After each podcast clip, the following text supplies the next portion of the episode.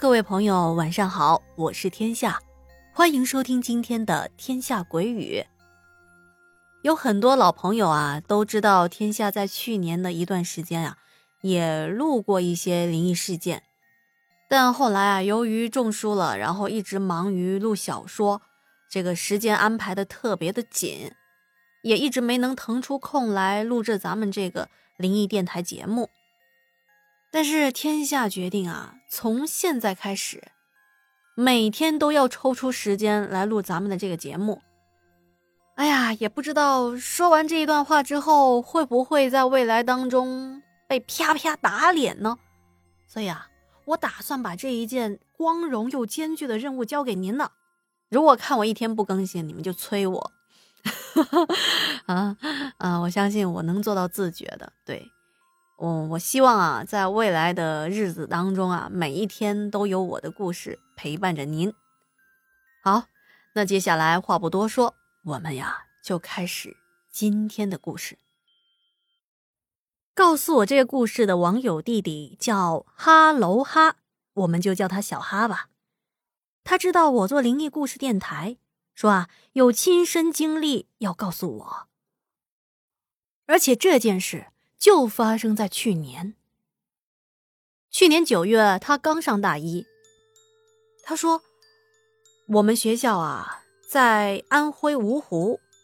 我刚到这所学校的时候，就觉得浑身很不得劲儿，每天是吃不好也睡不好。由于我天生体质比较特殊，对于一些奇怪的现象，我已经是司空见惯。”但是入学已经有两个多月了，我还是觉得很不舒服，这身体啊也瘦了好几斤。我每天晚上只要是我一个人走在夜路的时候，总感觉有人跟着我。但是我转头一看，什么也没有。这天晚上晚自习结束，我回到宿舍之后，想出来上个厕所。在这里要说一下，我们学校啊已经很多年了，这学生宿舍呢没有单独的浴室和厕所，所以啊我只能出了寝室，跑到公共厕所那边去解决问题。当我走在路上的时候，我又感觉有人在跟踪我了。那是一种什么感觉呢？就是。明明听不到脚步声，但你感觉你的身后、你的脑后啊，就有一双眼睛在注视着你。我当时呢，也不敢回头，我只好加快脚步，快速的进了厕所。我知道厕所是有灯的，只要有亮光的地方，一般都不会太害怕。我快速的走到了厕所的门口，就在我转身要进去的时候，一抬头，居然在男生厕所里看到了一个女孩。前面我已经说了，由于我的体质的问题，我也经常见到一些奇怪的现象。但是，突然在男生厕所里看到女孩，心里还是会被吓一跳的。而且，根据我的经验，我知道，他不是人，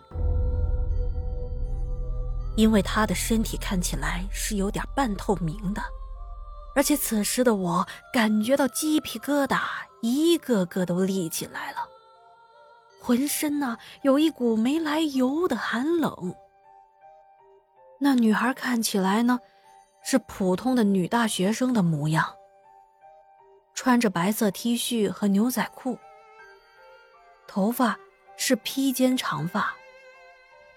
她离我不太近，大概是有一米左右的距离。她紧锁着眉头，看着我。我正在了原地，大概有一分钟左右，这女孩就突然。呜呜呜呜呜的哭了起来。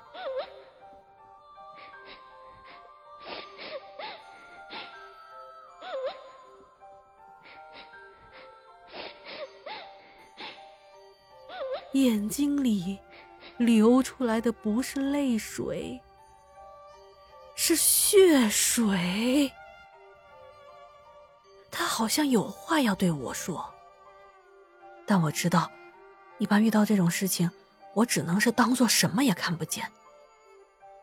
于是，我三下两下的解决了自己的事情之后，就赶紧跑回了宿舍。回到宿舍，同学们看到我这副样子，都问我怎么了。我不敢跟他们说这些事情，一方面是觉得说了之后他们可能不相信，另一方面，如果他们相信了，我又怕吓到他们。于是啊，我就说 啊，没事就是跑得太喘了，没事没事。接着，我们啊就熄灯睡觉了。我睡着没多久，就开始做梦了。在梦里，我又看见了那个女孩。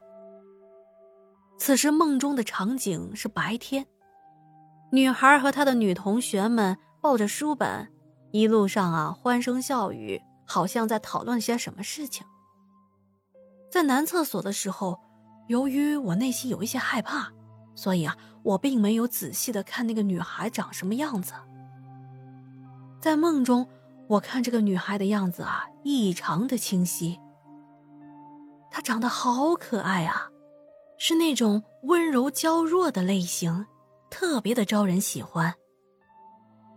可是不一会儿，这梦中的场景就转变了，好像是一下子就变天了一样。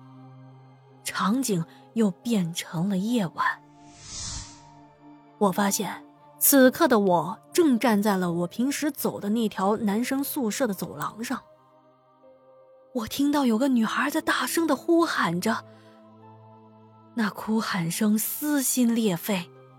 我循着声音跑去一看，正是我在梦中见到的那女孩。那女孩被一个强壮的男生。压在了地上，但是我看不清楚那男生的样子。那男生粗暴的撕扯着女孩的衣服，死死的压着她。女孩不断的挣扎，但是无济于事。那女孩知道我看着她，她拼命的向我求救：“救救我，救救我！”我想冲过去救她。可我发现，我根本就动不了。我只能眼睁睁的看着她被那个男生欺负。接着，画面又一转，那女孩满脸泪痕的回到了自己的宿舍。她搬来了一张凳子，手里拿着一根跳绳。他将跳绳穿过了天花板上原本预计用来安装电风扇的一个铁环。看到这儿，我心里暗叫不好，我心里万分焦急，我想冲过去阻止他，可是我的面前仿佛是有一个透明的屏障，我就像是在看电影一般，根本就无法靠近那个女孩。但是他所做的一切，在我眼前活生生的进行着。接着，那女孩在跳绳上系了个扣。如我预计中的那样，她踩上凳子，上吊自杀了。此刻出现在我面前的，是一个舌头吐的老长、翻着白眼儿的女尸。后面，我就醒过来了。醒来之后，我发现我的枕头已经被我的泪打湿了。在接下来的三四天当中，我每一天都梦见同样的场景。那女孩一直在向我求救，可我无能为力。又过了大概是两三天的样子，我在饭堂吃饭的时候遇到了一位师姐。我们一边吃饭一边聊天聊着聊着就聊到了男生宿舍。这师姐神神秘秘的跟我说：“哎，你知不知道，你们宿舍啊，以前是女生宿舍，但是一九年的时候，有个女孩在你们那栋宿舍啊上吊了。”之前一直空着呢，直到今年入学才重新改为男生宿舍。我们一听都吃了一惊，师姐的话瞬间让我想起了这几天梦中所见的场景。我心想，那女孩肯定是有什么事情需要我的帮助。